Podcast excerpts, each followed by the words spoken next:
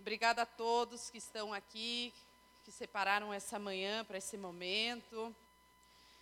Colocaram como prioridade estar agradando a Deus, né? Ouvindo aquilo que Ele tem para a vida de cada um de nós, aquilo que Ele tem para tratar.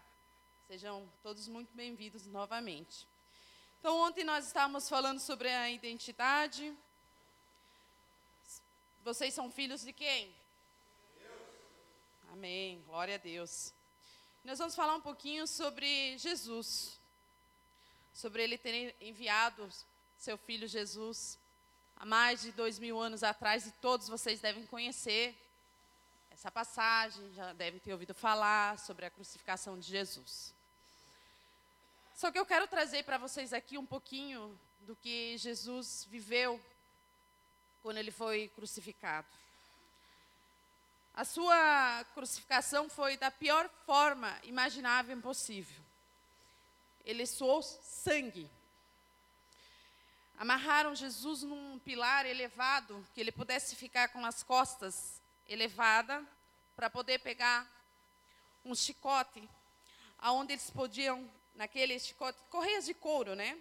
Eles colocavam bolas de ferro, e para poder golpear Jesus nas suas costas, e aquelas bolas poder prender e arrastar o couro. E ali Jesus ele foi açoitado de uma forma cruel, terrível. Sendo humilhado, colocaram Jesus com uma cruz que pesava cerca de 136 quilos para ele carregar por cerca de meio quilômetro. E além disso, colocaram pregos nas mãos de Jesus. Quando Jesus disse: Tenho sede, ofereceram a ele uma esponja molhada com vinagre. E no final, um dos soldados que estava ali com Jesus pegou e quis dar um golpe de misericórdia e transpassou-lhe o peito com uma lança. Quando nós ouvimos falar que Jesus morreu pelos nossos pecados, nós não conseguimos associar uma coisa à outra, mas espiritualmente nós temos que entender que Jesus, quando Adão pecou e criou a divisão entre Deus e o homem, não havia ninguém na terra capaz de suportar os pecados da humanidade. E Jesus enviou o seu único filho para isso, para nós. Ele olhou do céu e viu a humanidade lutando no pecado. E havia só uma pessoa que poderia vir. E foi Jesus que veio pelos nossos pecados. Abra a sua Bíblia em Mateus 18.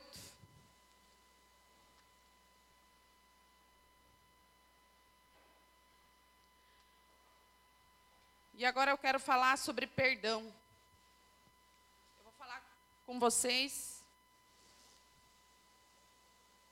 Mateus 18, 23 ao 35. Trazendo para vocês um pouquinho daquilo que Jesus viveu, e agora eu quero falar sobre a parábola do credor incompassivo. Por isso, o reino dos céus pode ser comparado a certo rei que quis acertar contas com o seu servo. E começando a fazê-lo, trouxeram-lhe um que lhe devia 10 mil talentos. Não tendo ele com quem pagar, o seu senhor mandou que ele, sua mulher e seus filhos fossem vendidos com tudo que tinha para que a dívida fosse paga. Então aquele servo, prostrando-se, implorava, dizendo: Senhor, seja generoso comigo e tudo te pagarei. No nosso dia a dia, quando nós pecamos, erramos, nós pedimos: Jesus, perdoa meus pecados. Deus, perdoa-me. Constantemente, quando nós erramos, nós olhamos para Deus e pedimos perdão. E nós somos merecedores desse perdão. Ele nos perdoa, nos consertamos.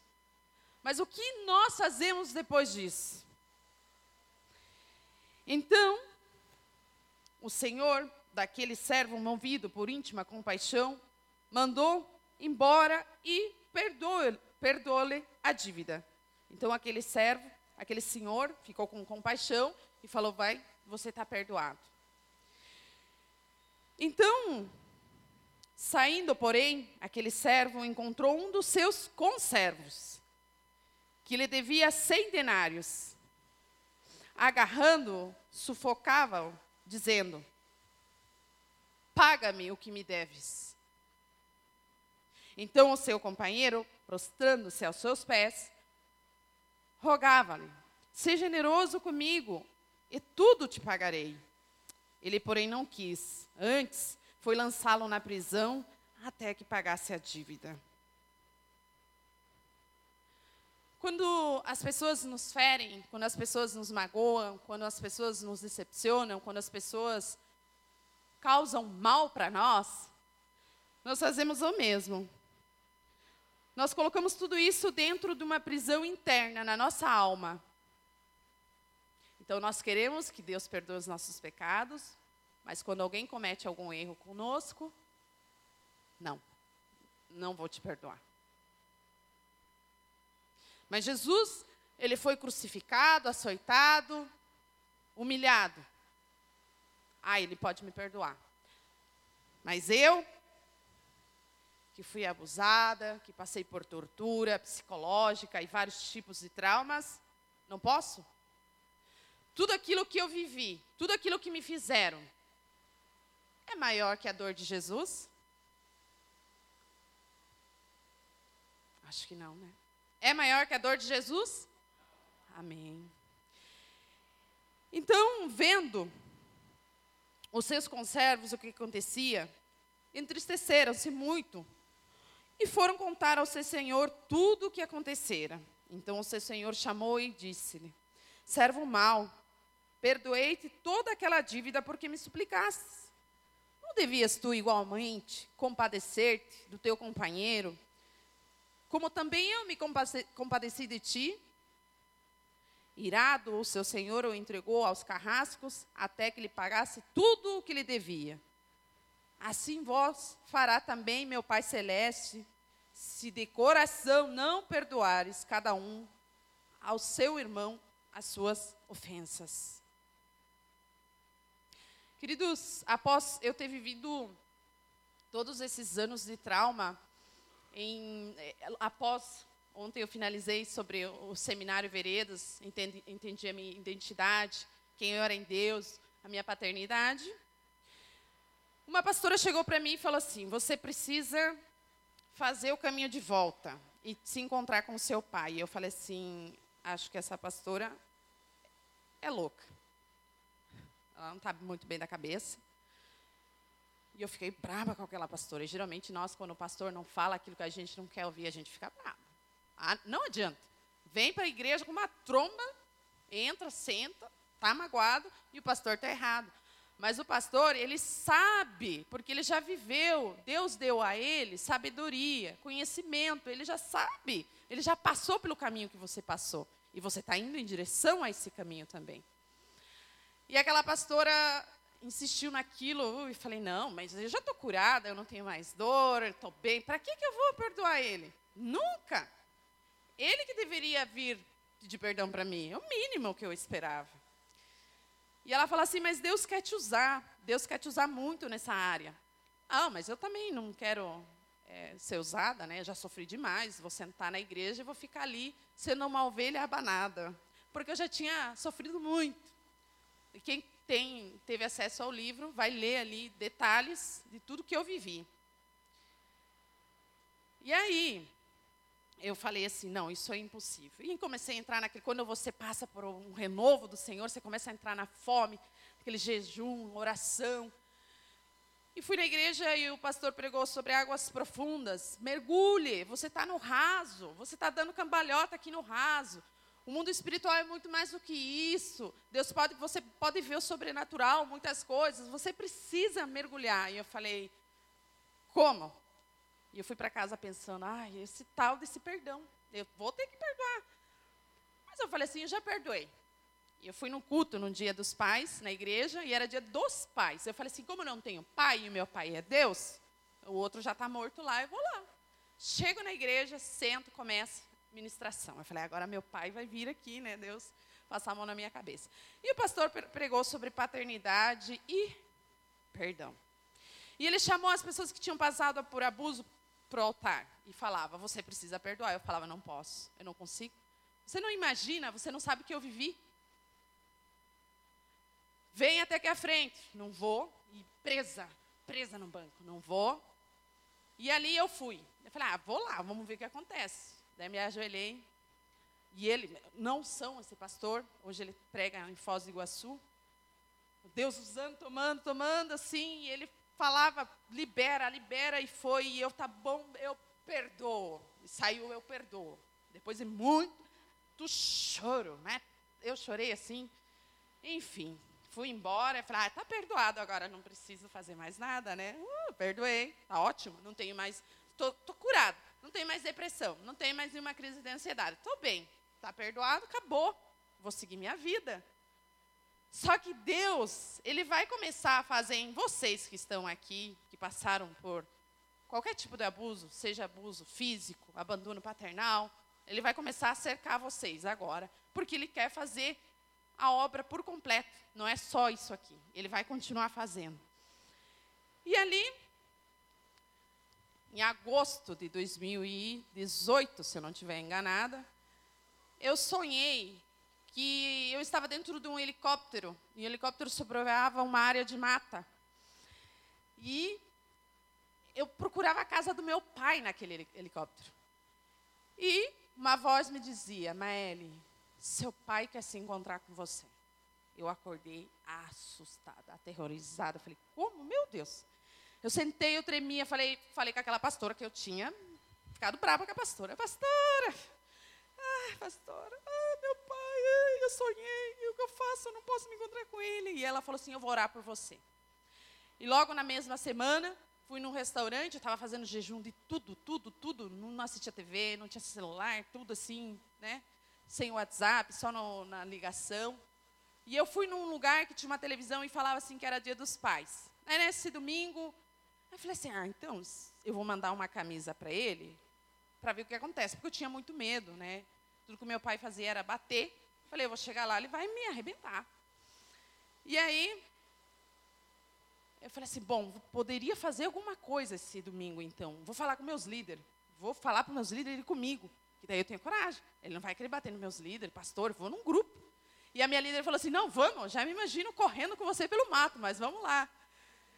E aí eu falei, tá bom. Só que eu olhei na agenda retiro. Naquele fim de semana, falei, ai, aleluia, não é, não é de Deus. Glória a Deus, não é de Deus esse fim de semana. Então, já tenho compromisso, dia dos pais, deixe para lá, um dia Deus vai fazer alguma coisa. Mas eu queria que Deus viesse trazer aquela coisa para mim aqui. E é geralmente o que nós fazemos. Nós não, não, tudo que Deus promete para você, você tem que ir em direção. Se você continuar parado, Deus libera a bênção na sua vida, não vai acontecer. E aí, chegamos, um dia antes de eu ir para o retiro, não gosto de carregar mala, travesseiro. Falei, ah, vou olhar no, aonde que é esse retiro. Pouco antes, eu falei com a minha irmã, uma das minhas irmãs, falei assim, olha, aonde que eles estão morando? Porque daí eu vou com meus líderes, pastor, vai a igreja inteira lá, né? E a minha irmã me deu o endereço e o local. E eu fiquei com aquela foto e o endereço ali. E aí, um dia antes, eu arrumando minha mala, olho, que eu olho o lugar do retiro, que seria no fim de semana do Dia dos Pais, era na rua da casa que meus pais moravam. A uns 40 e poucos quilômetros de Curitiba. Aí eu passei mal. Pastora, a pastora que eu queria matar já queria que me ajudasse. Pelo amor de Deus, me ajuda. Vou estar orando por você. Você vai se ajoelhar. Você vai pedir perdão para ele. E Deus vai fazer alguma coisa se você encontrar com Ele. Fui para aquele retiro, fogo, reteté, aquela coisa, unção. Chegou no dia de domingo, dia dos pais. Eu estou dentro da igreja. Estava se encerrando. Era tipo meio-dia, assim, esse horário. Todo mundo iria voltar para suas casas para ter um tempo com seus pais. E eu vou para o meu quarto sozinha e eu deito assim. Como que seria eu ter um encontro com seu pai? E eu falei assim: hoje é dia dos pais. Falei, tá bom, Deus, se for da tua vontade, eu vou fazer o que for. E nós tínhamos ido em dois ônibus, muita gente. A igreja cheia. Quando nós estávamos voltando daquele retiro, eu falei para o dono do, pro, que estava dirigindo, eu falei assim, moço, posso ir na frente com você? Que eu sei que meu pai mora por aqui, mas eu não sei onde é.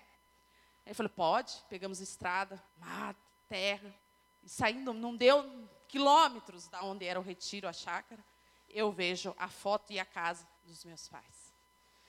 Então, quando eu cheguei lá, eu peguei óleo ungido, estava com intercessão, e eu falei, para o ônibus. Parou um ônibus e para o outro. Meus pais moram aqui, e eu preciso ir ali pedir perdão para eles. E uma das meninas que sabia do meu testemunho falou, desceu, falou, vou ficar aqui intercedendo, né? Qualquer coisa a gente sai correndo todo mundo junto. E ali tinha um cercadinho, desci assim, gritei, pai, pai, mãe. E a minha mãe saiu chorando. E meu pai falou, filha, você aqui? E olhou e viu aqueles ônibus. E eu falei, pai, existe Deus de verdade, você não conhece Ele. E meu pai começou a chorar e ele falou assim: Eu pedi para Deus ontem que seria dia dos pais e eu não poderia ver um filho meu. Jamais imaginei que ele ia mandar você aqui, Maeli. E ali eu me ajoelhei nos pés dele e eu falei: Eu te peço perdão, eu te perdoo, mas eu preciso que você entenda que se você não se arrepender, se você não confessar, a tua alma vai em direção ao inferno por toda a maldade que você causou nessa terra. Ali nós fomos tomados pelo Espírito Santo de Deus. A minha mãe chorou muito e todos que estavam ali. Esse encontro foi preparado por quem? Por mim? Não, por Deus, porque Deus queria. A partir dali a minha vida rompeu espiritualmente. Eu precisei perdoar. Então, se você retém, se você finge que você perdoou, a sua vida não vai romper. O perdão é você entender que, como esse credor aqui, Jesus perdoa você, Jesus está lá crucificado, Jesus foi açoitado. Mas eu, o que me fizeram, eu não entendo que eu tenha que perdoar, não. Você está retendo as bênçãos de Deus na sua vida. Se fizeram mal, você até hoje carrega isso. Coisas que ficaram lá atrás, e pode ser há 50 anos atrás. Qualquer coisa que magoou a sua alma, qualquer coisa ficou ali.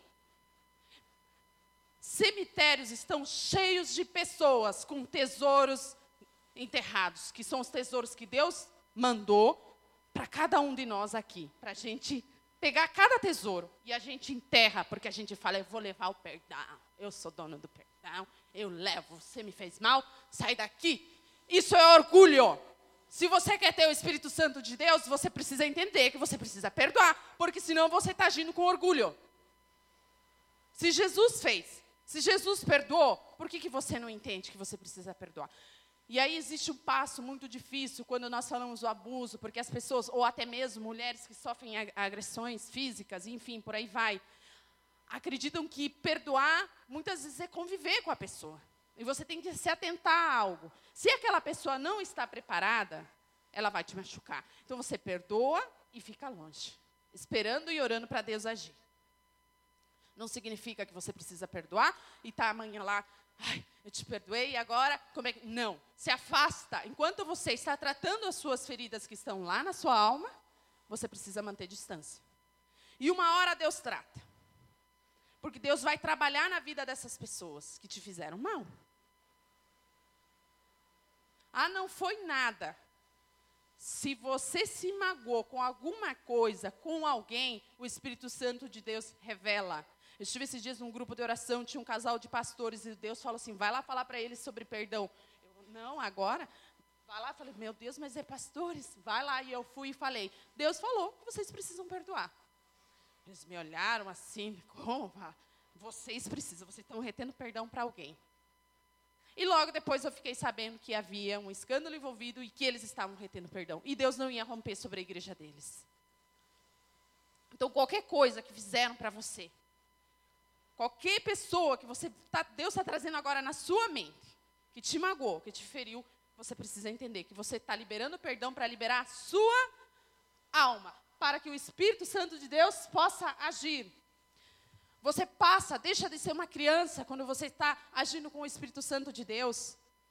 Para de se ferir por pequenas coisas, se magoar por alguma coisa. Às vezes, que nem eu falei, eu fiquei brava com a pastora porque ela falou que eu tinha que perdoar. São pequenas coisas. A alma ferida, ela se ofende constantemente. Tudo machuca, tudo magoa. Tudo faz mal.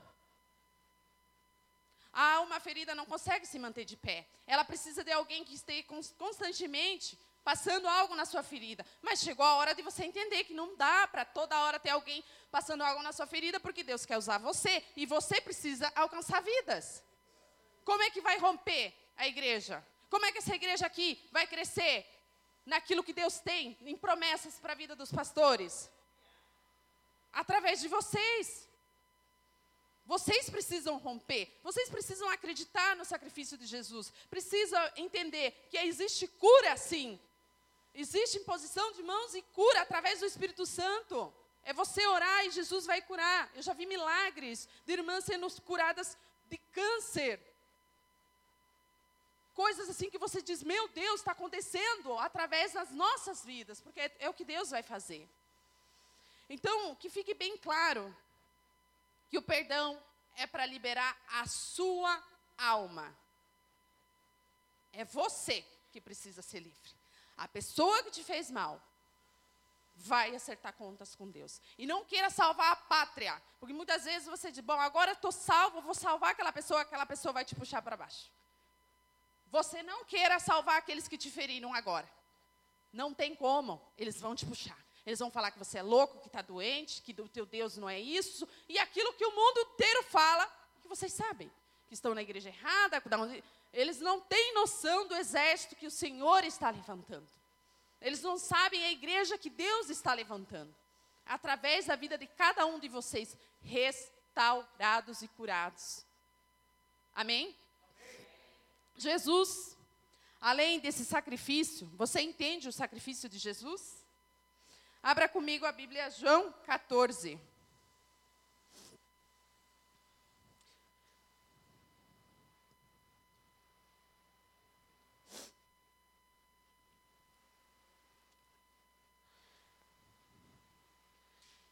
Quando você entende o que é liberar sua alma, e foi o que aconteceu comigo após essa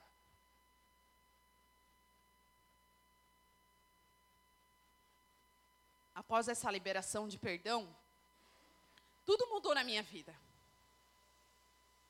Absolutamente tudo. Comecei a ver a ação de Deus sobre a minha vida em todos os sentidos. Comecei a sentir a presença de Deus constantemente em todos os lugares. Comecei a, a, a fazer coisas que eu me sentia incapaz, que eu falava, eu, eu não consigo. Porque o Espírito Santo de Deus, você liberou a sua alma e o Espírito Santo de Deus vai passar a agir. O perdão é muito sério. E o Senhor trouxe essa oportunidade para vocês aqui. Se você não levar isso para você, para Deus começar a trabalhar na sua vida, daqui um ano nós vamos ver pessoas estagnadas. Você precisa se liberar. Você precisa chegar nos seus pastores, nos seus líderes e pedir ajuda, assim como eu pedi em oração, para poder conseguir perdoar. Leia comigo a promessa do Espírito Santo de Deus. João 14, do 15 ao 28. A palavra de Deus diz: Se me amais, guardareis os meus mandamentos. Eu rogarei ao Pai e ele vos dará outro consolador, para que esteja convosco para sempre. O Espírito da Verdade, que o mundo não pode receber, porque não o vê nem o conhece. Mas vós o conheceis, pois habitar convosco e estará em vós. Então, vós o conheceis, pois habita convosco e estará em vós. Não vos deixarei órfãos. Novamente, Deus está falando de paternidade. Virei para vós, ainda um pouco, e o mundo não me verá mais, mas vós me vereis. Porque eu vivo, vós também vivereis. Naquele dia conhecereis que estou em meu Pai, e vós em mim, e eu em vós. Quem está em vós? O Espírito Santo do Senhor. Aquele que tem os meus mandamentos e os guarda, esse é o que me ama. Os meus mandamentos. E aqui eu quero falar sobre um mandamento: amarás ao teu próximo como a ti mesmo. É muito difícil. Você vê pessoas sendo ingrata com você no mundo afora. Mas como que eu vou amar um ser desse? Como que eu vou amar esse tipo de pessoa? Constantemente você vai perceber ataques que você nem, sequer imaginava, de pessoas que você não imagina. Parece que você está num lugar assim e as coisas começam a acontecer.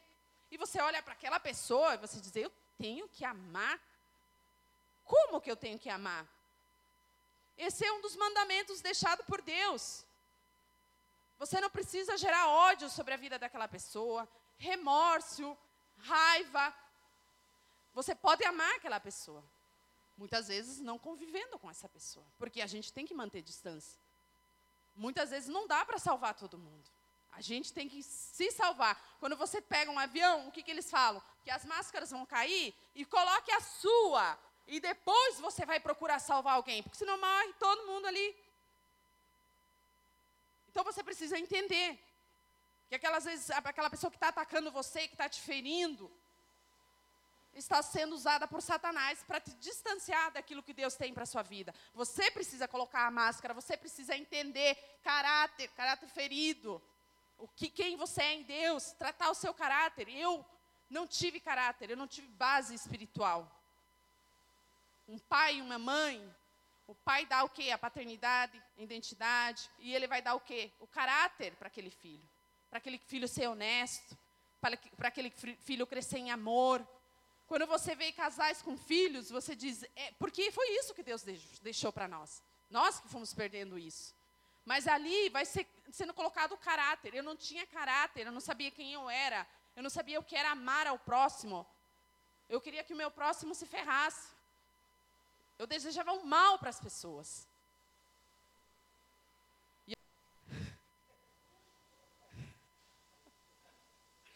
Libere a sua alma para o Espírito Santo de Deus agir. O perdão é uma prisão aonde você escolhe deixar a sua alma. É uma prisão. A sua alma vai ficar presa, não vai romper. Mas por que, que as coisas não estão indo na minha vida? E fala-se de todas as áreas da sua vida: a área familiar, a área financeira, a área da saúde. Meu Deus, mas por quê? Se eu estou na igreja, eu estou indo, está tudo certo, estou sendo boa precisa cumprir com todos os deveres. E o perdão é a liberação da sua alma. O responsável por sair só você, não vai vir outra pessoa. Você entende que você, a tua alma está lá, está presa, você pode fazer o que for, pedir socorro, os pastores, liderança, quem for, quem estiver ao teu lado, pode vir quem for, vai orar pela sua vida, mas você continua lá. Quem precisa sair é você. Jesus, ele te libertou dessa escravidão. Moisés, quando veio trazendo o povo, o povo era escravo, o povo murmurava, o povo reclamava, e a gente faz a mesma hoje. Estamos na mesma situação. Estamos sendo escravos do perdão. Estamos sendo escravos dos nossos pecados. Estamos sendo escravos das nossas atitudes e estamos murmurando porque a nossa vida não rompe, porque as coisas não acontecem conosco. Eu preciso entender que eu preciso amar o próximo, liberar esse perdão, e a partir daí o Senhor vai começar a tratar o meu caráter. Ele vai começar a mudar tudo dentro de você. Não vai ter mudança se você não quiser. Não vai ter mudança se você continuar parado. Não vai ter mudança se você continuar preso à escravidão. Ah, mas eu não merecia. E eu entrei muito nessa parte de, de, de ficar ali, não, mas olha, eu, não. Por que fizeram isso comigo? Oh, não. Queridos, você precisa sair disso. Não é que você não merecia. é que Deus esteve te, o, to, todo esse tempo ao seu lado, protegendo você ainda. Eu vejo a minha vida lá atrás, o quanto Deus protegeu, o quanto Deus me libertou, o quanto Deus me guardou de ter sido morta. Eu não, não estaria viva hoje.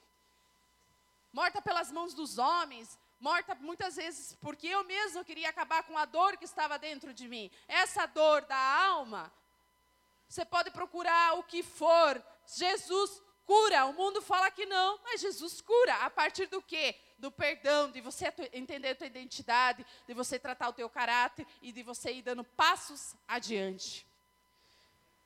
E aí, muitas vezes a pessoa, não, mas a minha vida não rompe. Eu não sei quem eu sou em Deus, me sinto perdido. Não sei qual que é o meu chamado, o meu desígnio. E eu quero falar que a partir do momento que você libera perdão, a sua alma, ela começa a agir no Espírito Santo de Deus. E ali, a partir do Espírito Santo de Deus, coisas vão acontecer com vocês. E eu me lembro que, saindo daquele seminário, bem doida no espírito, fui para casa, oração, aleluia, e eu gostava de usar roupas ousadas, né? Gostava de chegar nos lugares me aparecendo, eu queria chegar, né? E era roupa assim com decote, coisas que não agradava a Deus. E aí eu fui no meu guarda-roupa, toda bela, aquele guarda-roupa assim, eu falei, ai Deus, e Deus falou assim para mim, bom, Maíla, agora o Espírito Santo está aí, tá? Então você precisa entender que eu não consigo usar essas roupas que está aí, não. E eu era muito vaidosa, assim, sabe? Eu continuo sendo, mas enfim. Aqueles vestidos que eu tinha pagado caro, assim, curti. Deus, mas olha, eu paguei uma nota nisso aqui. Bom, você que sabe que continuar usando, usa, mas eu não consigo. Tirei um, tirei outro. Quando eu vi, não tinha mais guarda-roupa. A cama cheia de roupa. Deus, eu vou ficar sem roupa? Como é que eu vou fazer? Mas olha bem, Deus, esse vestido eu posso puxar ele e fazer uma sainha. A gente não quer se desfazer das roupas, né? Não, Maélia, eu não consigo usar. Se você quer que eu rompa completamente dentro de você, você precisa se desfazer dessa roupa. Falei, mas Deus, eu não vou ter dinheiro para comprar, e agora? Olha aí. E vou dar, não vou abençoar outra pessoa com essas roupas. Falei, mas Senhor, eu preciso achar um, jeito, porque eu não posso ficar sem roupa. Eu fui no brechó. Cheguei lá com a malinha. Pum. Ó, sou crente agora e eu preciso que você troque essas roupas. Para quem você vai vender, eu não vou saber. Mas troca isso aí. Comprei umas camisas, umas fui adequando o meu corpo para que o templo do Espírito Santo de Deus pudesse habitar em mim. Você entende? Nós precisamos ser o templo do Espírito Santo de Deus. E eu quero falar sobre Mateus 22, o convite para as bodas. Sobre as vestes que você está usando.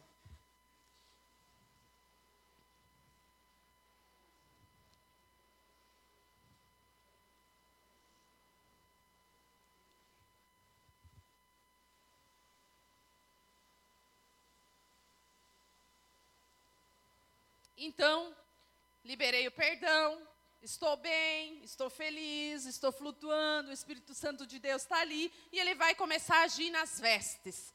A parábola dos convidados para as bodas. Jesus tornou a falar-lhes em parábolas e disse: O reino dos céus é semelhante a um rei que comemorou o casamento do seu filho. Enviou os seus servos para chamar os convidados para o casamento, mas estes não quiseram vir. Quantos não quiseram vir nessa manhã, né? E o Senhor está chamando. Quantos tiveram coisas para fazer e não estão aqui? O Senhor está chamando. Depois enviou outros servos, recomendando: Dizeis aos convidados que já preparei o meu jantar. Meus bois e novilhos já foram mortos, e tudo está pronto. Vinde ao banquete. Banquete espiritual. Eles, porém, não dando atenção, foram um para o seu campo e outro para o seu negócio. Ah, hoje não vou na igreja, não. Hoje, né, hoje não vou poder, não estou com tempo, tem outra coisa para fazer, a prioridade é outra. E os servos estão chamando, venha. O restante, agarrando os servos, os maltrataram e os mataram. Nós vemos isso. Quantos, quantos missionários, quantos pastores né, sendo mortos porque eles vão chamar os convidados para essas bodas e os convidados, além de não aceitarem, acabam os matando. O rei ficou com muita raiva, enviou seu exército e destruiu aqueles assassinos e incendiou a sua cidade. Então disse a seus servos: O banquete, na verdade, está preparado, mas os convidados não eram dignos. Ide às esquinas e convidai para o banquete todos os que encontrardes. E saindo, os servos pelos caminhos ajuntaram todos quantos encontraram, tantos maus como bons. E a sala do banquete se encheu de convidados. Quando, porém, o rei entrou para ver os convidados, notou ali um homem que não estava vestido com roupas de núpcias. Que vestes são essas que esse homem não estava vestindo? A veste do amor, a veste do caráter, a veste do perdão, a, a veste da integridade. Que veste é essa? Vocês, vocês creem que vocês vão se assentar no banquete junto ao rei com as vestes manchadas, com as vestes sujas, com as vestes que ele não deu para vocês? Lá ele vai olhar para cada um de nós e vai falar que vestes são essas, Maele. Quando eu derramei o Espírito Santo de Deus em você, eu te dei vestes novas. Eu te dei vestes para que você pudesse ir adiante. Mateus 9,16 16 diz: Ninguém põe remendo de pano novo em roupa velha pois o remendo rompe a roupa e faz maior o rasgo. Então você está querendo pôr remendo agora nas suas vestes, não perdoando, escondendo as coisas de você mesmo? Você não está conseguindo entender que vestes são essas. O noivo está vindo, ele está chamando os convidados. O noivo está falando, venha, e você está aí com uma veste manchada. E, ah, não, eu vou remendar, eu vou dar um jeito nisso aqui mas eu não vou tratar a minha alma, não vou tratar o meu coração. E se o rei te chama agora para você ir com ele, como é que estão as suas vestes? Se o rei chama você agora, ele está chamando, ele está levando o povo agora. Você vai olhar para você e você vai ver que vestes que eu estou vestindo. Não adianta você tentar remendar. Não adianta você tentar esconder. Às vezes, nós temos, principalmente que passou por abuso, é, a vergonha e, e, o que o outro vai pensar. O que, que o outro vai falar. Em nome de Jesus está repreendido toda a seta de Satanás de vergonha sobre a tua vida. Toda a seta está quebrada, toda maldição, tudo aquilo que está colocado na sua mente, que está deixando você preso, a vergonha de falar, ao medo do que os outros vão pensar. E se você quiser que o Espírito Santo de Deus haja dentro de você, você precisa entender você não pode se importar com a opinião dos outros. Não vai agir o Espírito Santo de Deus enquanto você estiver parado olhando. Ai, mas o que, que ele acha? O que, que ela acha? O que, que minha mãe. Não tem quem acha, é o Espírito Santo de Deus que passa a agir. E é Deus que vai fazer. É Ele, só Ele que vai te dar a opinião do que você deve fazer ou não deve fazer. Então, por que minha vida não rompe? Todo mundo tem um chamado, todo mundo vai para algum lugar, todo mundo tem algo especial, né? E por que, que a minha, minha vida não rompe? Eu trouxe para vocês o porquê que a vida de vocês, de muitos, não está rompendo. Você entende que você precisa olhar para você, liberar perdão, e entregar os pecados lá na cruz, Jesus. Muitas vezes nós costumamos fazer, e eu tinha essa mania, pecava, ai Jesus me perdoa de novo. Mas quando eu entendi que ele foi açoitado, crucificado, deram a ele vinagre, como que eu vou ficar toda hora colocando Jesus no mesmo lugar? Eu repito o pecado constantemente. Pare, se arrependa. Não dê continuidade. Pecado de masturbação, pecados e pecados que você não consegue Confesse, chegue e fale, eu preciso de ajuda, orem por mim. Por quê? Ninguém está vendo, mas o principal está vendo.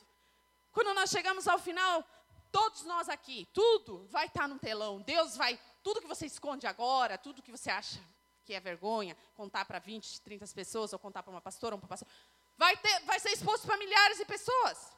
E a vergonha lá vai ser muito maior, porque lá você não vai ter para onde correr essa vergonha vai te levar para um caminho e renascer.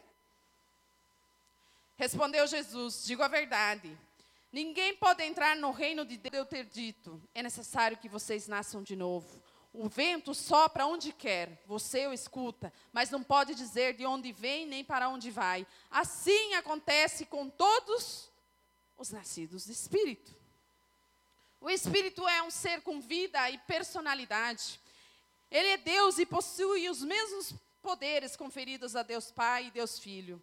Através do intelecto, o Espírito Santo ele fala, ele pensa, ele raciocina, ele tem poder de determinação sobre nós. Através do desejo, o Espírito Santo tem poder de agir com a plena liberdade de um ser divino dentro de nós. Você entende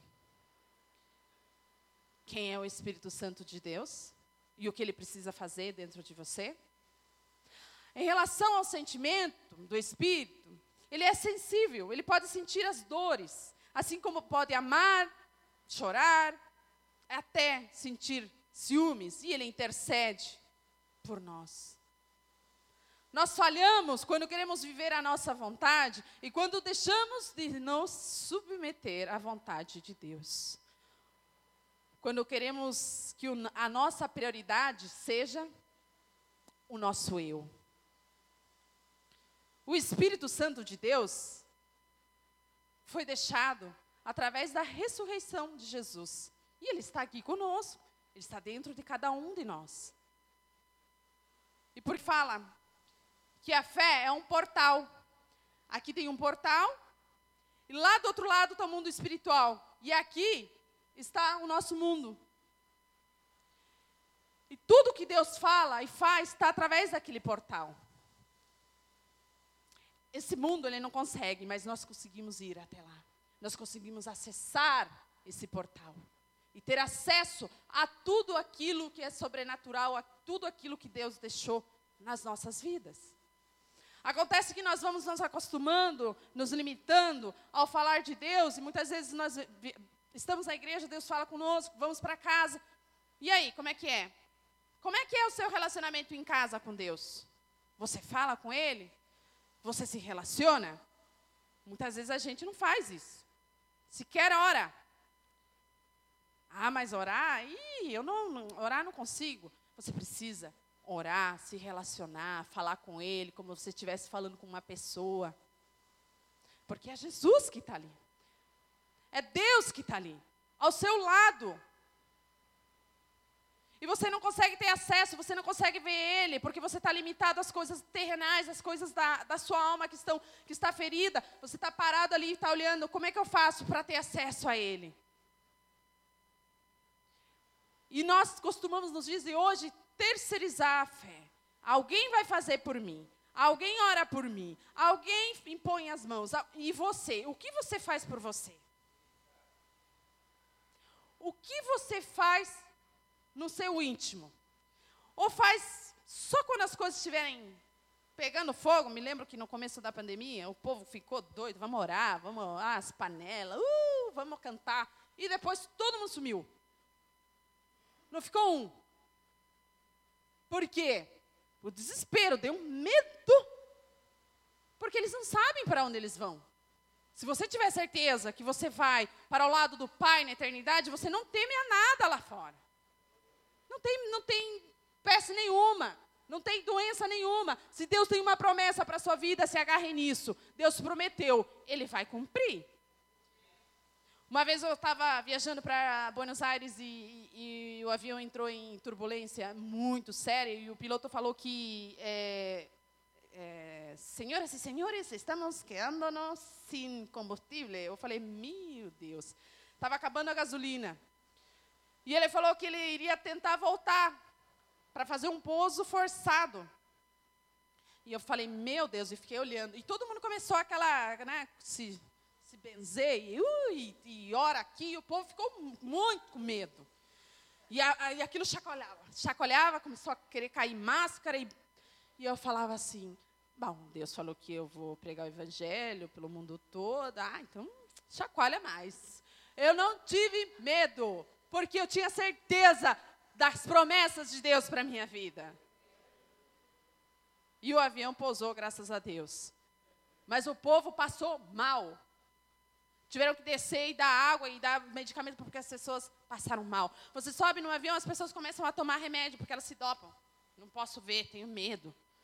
As pessoas têm medo porque elas não vivem o sobrenatural de Deus. Quando você vive o sobrenatural de Deus, é diferente. Eu não estou pela carne, eu estou pelo Espírito. Deus falou que vai acontecer isso comigo, Ele me deu isso, essas são as minhas promessas. Por que, que eu vou temer? Queridos, eu me lembro que lá em Curitiba, há muitos anos atrás, o pessoal falava assim, é perigoso, assalto, não sei o quê. E na época, eu trabalhava, é, não me lembro muito bem onde eu trabalhava, mas enfim, peguei um ônibus, e lá os ônibus são ônibus de três, três, um emendado no outro, três ônibus emendados no outro. E o ônibus vinha lotado. E ele parou num tubo onde era o tubo de risco lá. E, pum, sete caras subiram. E eles não olhavam. Está tudo dominado, é tudo nosso. E o pessoal começou a gritar. E eu com a minha bolsa ali, meu celular, eu falei, ai Deus, acabei de comprar. Senhor, me ajuda. Eu pensei, e o, meu celular estava na mão. E, e eu falei, Senhor, me cobre com o teu sangue. E entraram aqueles caras e eles foram fazendo, a, a, a, pegando tudo que tinha das pessoas. E o ônibus parou num outro tubo. E ele olhou assim para mim, é, esse povo aí é tudo, né? Eu, é, é, eu fiz assim com a cabeça. E ele olhando tudo torto, um negócio desse tamanho assim, limpou o ônibus, eu com o celular na mão. O ônibus abriu a porta, o povo começou a descer e eles desceram e fechou a porta. Ficou só eu sozinha sentada no vagão. Isso foi o quê? O sangue do Cordeiro. Ele te livra, ele te guarda. Não tem por que você ter medo. Se você está em Deus, não é só você. Porque muitas vezes você fala assim: ah, não, mas Deus está me guardando. Se você não está com o teu caráter, com a tua alma e o Espírito Santo dentro de Deus ativado, não vá tentar, porque não vai dar. Você precisa ter fé no Deus que você serve. Você precisa ter convicção no Deus que você serve. Mas o que, que é fé? Às vezes a gente fica pensando, né? Eu me lembro que eu me debatia fé. Você crê no Deus Pai, você crê na, em Jesus, em Ele ter ressuscitado, você tem fé. Mas quando a prova vem e as dificuldades vêm, o que, que você tem? Você tem medo? Você corre? Você, ou você fala, não, o Deus que eu sirvo falou isso para mim. Então o mundo pode desabar, o mundo pode acabar, eu vou permanecer firme nas promessas de Deus. Segunda Coríntios 1, 22 fala, Coríntios, nos selou com a sua propriedade e pôs o seu espírito em nossos corações como garantia do que está por vir. Jó 32:08 fala: "Mas é o espírito dentro do homem que lhe dá entendimento, o sopro do Todo-Poderoso." É o Espírito de Deus que dá entendimento. Aquela pessoa inteligente, né? Sabe falar, nossa. E eu tinha muita dificuldade de estudo, porque como eu apanhava muito, ele, ele afeta o desenvolvimento do cérebro quando eu era pequena, então eu tive muita dificuldade, assim. Eu era, as pessoas falavam, burrinha da sala, e eu não conseguia gravar. Até hoje, o meu esposo, quando ele ministra, ele fala, e, ó, ele até sabe, assim, falar lá em tal capítulo, acho bonito, chique isso, em capítulo tal, no versículo tal, e fala o versículo. Ih, não consigo. Já, tem, já li várias vezes a Bíblia. Não consigo, não entra. Mas Deus sabe, né? Então, eu sempre tive essa dificuldade. Não tinha o quê? O Espírito Santo de Deus. Aí eu falei assim, mas espera aí. O mundo lá fora está cheio de pessoas pregando mentiras. As, as igrejas, as pessoas estão com fome, vão em igreja e se alimentam de coisa tão ruim que aquela prosperidade que engana, aquilo que prega, que não, não quer tratar a tua alma primeiro, porque a prosperidade com certeza vai vir sobre a tua vida, depois que você estiver restaurado e curado. Deus é um Deus que vai te abençoar em todas as áreas. Mas tem igreja que ela vai só para o lado próspero, e o cofre vai enchendo, e as almas continuam feridas. E você diz, meu Deus, mas por que, que essas pessoas pregam dessa forma e as pessoas estão lá com fome? Por que, que essas igrejas crescem? Porque não está sendo pregada a verdade, porque está sendo conveniente. E eu falei, Deus, mas por quê? Ah, eu preciso aprender então. Eu preciso entender a palavra de Deus. E eu comecei a ler a Bíblia. E na, na primeira vez, tudo que Satanás vai fazer é te tirar, confunde tudo. Tem, é, o, o, Antigo Testamento tem várias partes ali que são partes que, pelo amor de Deus, me ajudam. E fui indo. Só que o Espírito Santo foi dando sabedoria. Os tesouros de Deus, Ele dá sabedoria.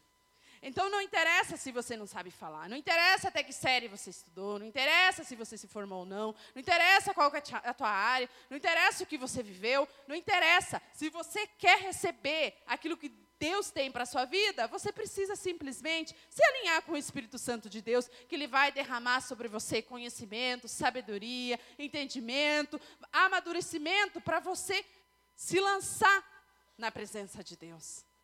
Às vezes a gente fica esperando, né? Não, mas aí tem que fazer isso. Não, queridos. Quando o Espírito de Deus quer agir, Ele vai nos usar aonde for e como for. E Ele vai começar a soprar no seu ouvido em qualquer lugar e você vai falar, meu Deus, mas aqui é aqui mesmo que ele vai começar a fazer. Ele vai começar a mudar o seu caráter. Através disso ele vai começar, não, você não pode fazer isso. Não, não é certo. Mas ele não é correto você fazer isso. E ele fala: não faça porque eu estou vendo. E o temor vai entrar dentro de, de, nós. Não é ter medo de Deus. Você vai passar a fazer as coisas no seu oculto com temor, falando: não, não posso fazer isso porque Deus está vendo. Deus está ali olhando para você. Não, não vou fazer e não vou agir isso. Quando você trai, quando você mente, quando você engana, você está fazendo para Deus. Não é para você nem para outra pessoa. Então, cada vez que você for pensar em algo que você vai fazer, você pense que você está fazendo para Deus. E Ele que está olhando. Romanos 8, do, do 1 ao 18.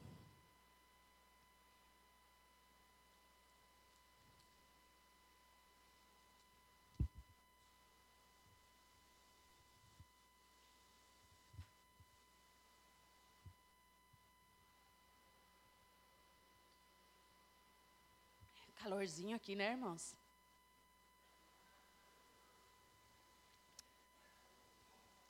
A vida através do Espírito.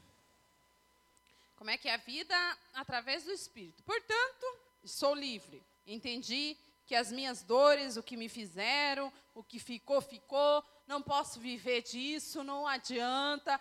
Não vai, isso já foi. A gente não pode ficar preso ao passado.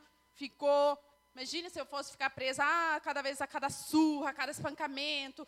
Teve um dia que meu pai me bateu tanto que eu passei a noite com hemorragia, meu cabelo cheio de sangue, uma poça de sangue. Ah, se eu ficar presa às torturas, a todas as vezes que ele me abatia, a todas as vezes que ele cometia atos de abuso comigo. Eu não ando, eu vou ficar definhando. E é o que o mundo faz. Por que, que tem tanta farmácia? Por que, aonde você vai você acha uma farmácia? Porque a pessoa está doente da alma, ela está presa ao passado e ela vai passar o resto dos 50 anos que ela tem para viver se medicando e não vai tratar a alma. Não vai entender que precisa tirar aquilo ali dali.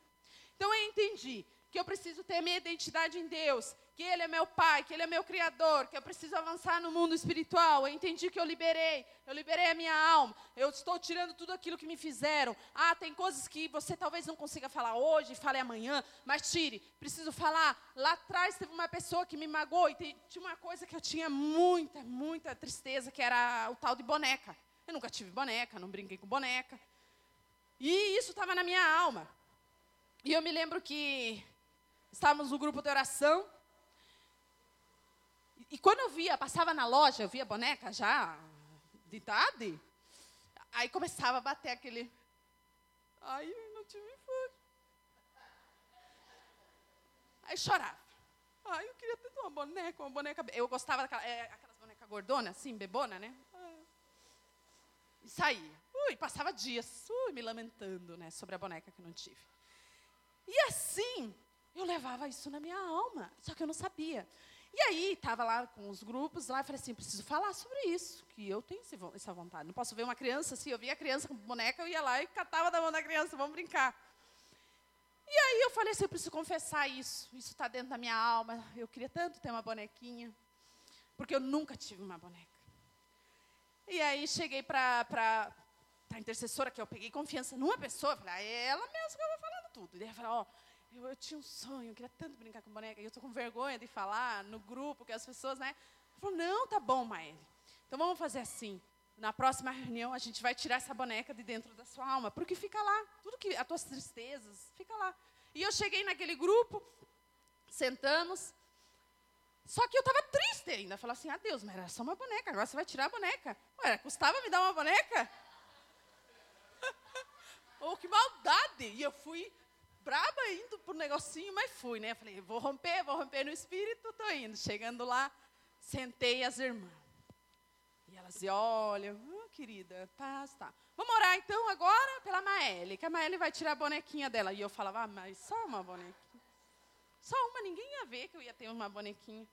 Então, sentei, e aí ela começou, eu tiro, pai, esse desejo, essa, essa boneca que, que eu tanto quis, e eu chorava. Uh, uh. A boneca, eu olhei, uh. Queria a boneca, chorava muito. E ali, elas também chorando, né? Porque elas, elas veem a gente como criança, aquela menininha de quatro aninhos, né? Que poderia ter brincado e tiraram toda a infância dela. E aí oraram, oraram, oraram. E daí elas falaram assim, então tá, Maélia, agora você não sente mais esse desejo. Eu, não. Eu abro o olho, a, a mesa tinha um monte de boneca. Eu ganhei 15 bonecas. Elas falaram, Maeli, não é algo, você quis tirar, agora você rompeu. Mas aqui, ó, olha a quantidade de boneca. E aí eu fiquei, acho que dois dias com o olho assim, né? Eu, chorei. Levei as bonecas para casa, peguei assim, coloquei elas assim, cobri, fiz a caminha, estava frio botei cobertinho, botei elas uma do lado da outra. Só que Deus falou assim: agora você não está mais presa a isso. Aí Deus começou a dar umas crianças para abençoar. Mas eu guardei algumas bonecas, obviamente. Tem uma lá com chupetinha, está guardadinha.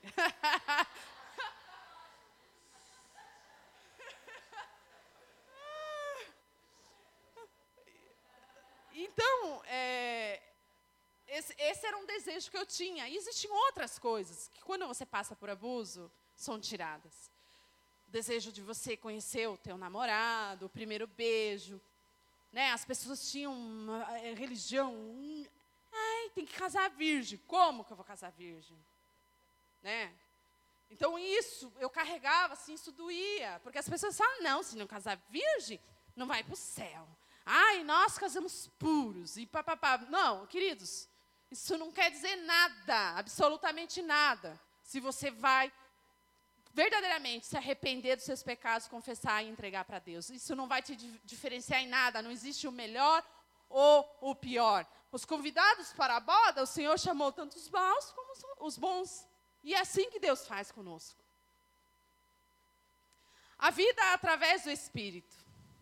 Portanto, depois de tudo isso, agora nenhuma condenação há para os que estão em Cristo Jesus, que não andam segundo a carne, mas segundo o Espírito. Porque a lei do Espírito de vida em Cristo Jesus livrou-me da lei do pecado e da morte.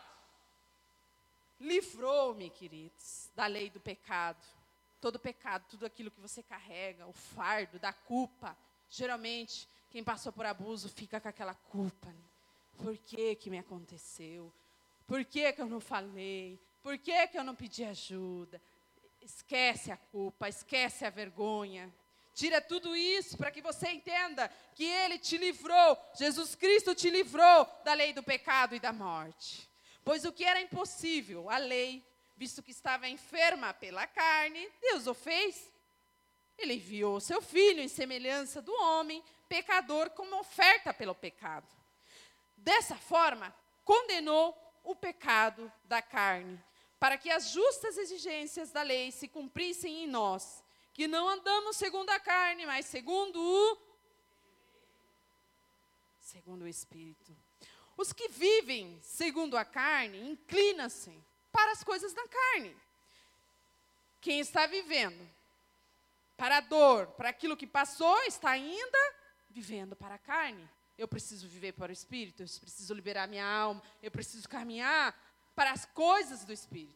Mas os que vivem segundo o Espírito, para as coisas do Espírito.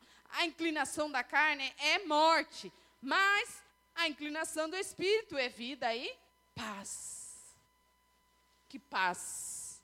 E eu me lembro que eu tinha muito problema, eu falei ontem que eu era bastante atribulada, eu era muito nervosa, e eu tinha, eu achava assim tão bonito que as pessoas falam, ah, querida, com calma, e falar um baixinho. Eu achava bonito aquelas pessoas delicadas. Eu falava, ah, Deus, eu nunca vou conseguir ser uma pessoa delicada, assim, né? Eu achava bonita aquelas mulheres, aquelas pastoras, ai, tudo. Aquela... Eu Falar, não consigo ser assim, Deus. Como que, como que pode, né? Eu e vivia agitado. Qualquer coisa eu estava querendo quebrar o pau. Não é assim, não é do meu jeito. Tinha esse negócio. Se não é do meu jeito, ah, não, eu não tinha paz. Porque o Espírito Santo não reinava sobre mim. Como que eu ia ter paz? Então, se eu não estava atribulando alguém, alguém estava me atribulando, e assim eu vivia constantemente. A inclinação da carne é inimizade contra Deus, pois não é sujeita à lei de Deus, nem em verdade o pode ser. Portanto, os que estão na carne não podem agradar a Deus. Ah, mas eu não estou, eu estou na igreja eu tive um encontro com Deus, né? Eu batizei, não, não estou na carne. Você ainda não liberou a sua alma e, e o Espírito Santo não consegue agir. Ele está dentro de você, mas ele não consegue agir. Então você não está conseguindo agradar a Deus nesse momento. E por que, que não rompo? Você não está conseguindo agradar a Deus nesse momento. Não, você não fala isso para mim, eu estou orando dia e noite. Não é assim. Se você não liberou perdão, se essa alma guarda traumas, você não está conseguindo agradar a Deus. Vós, porém, não estáis na carne, mas no Espírito, se é que o Espírito de Deus habita em vós. Mas se alguém está, se alguém não tem o Espírito de Cristo, esse tal não é dele. Não é dele se o Espírito de Cristo não está. Se Cristo, porém, está em vós, o corpo, na verdade, está morto por causa do pecado, mas o espírito vive por causa da justiça. Então, tudo aquilo que passou, tudo aquilo que ficou, você é nova criatura. Você precisa ativar o Espírito Santo de Deus dentro de você.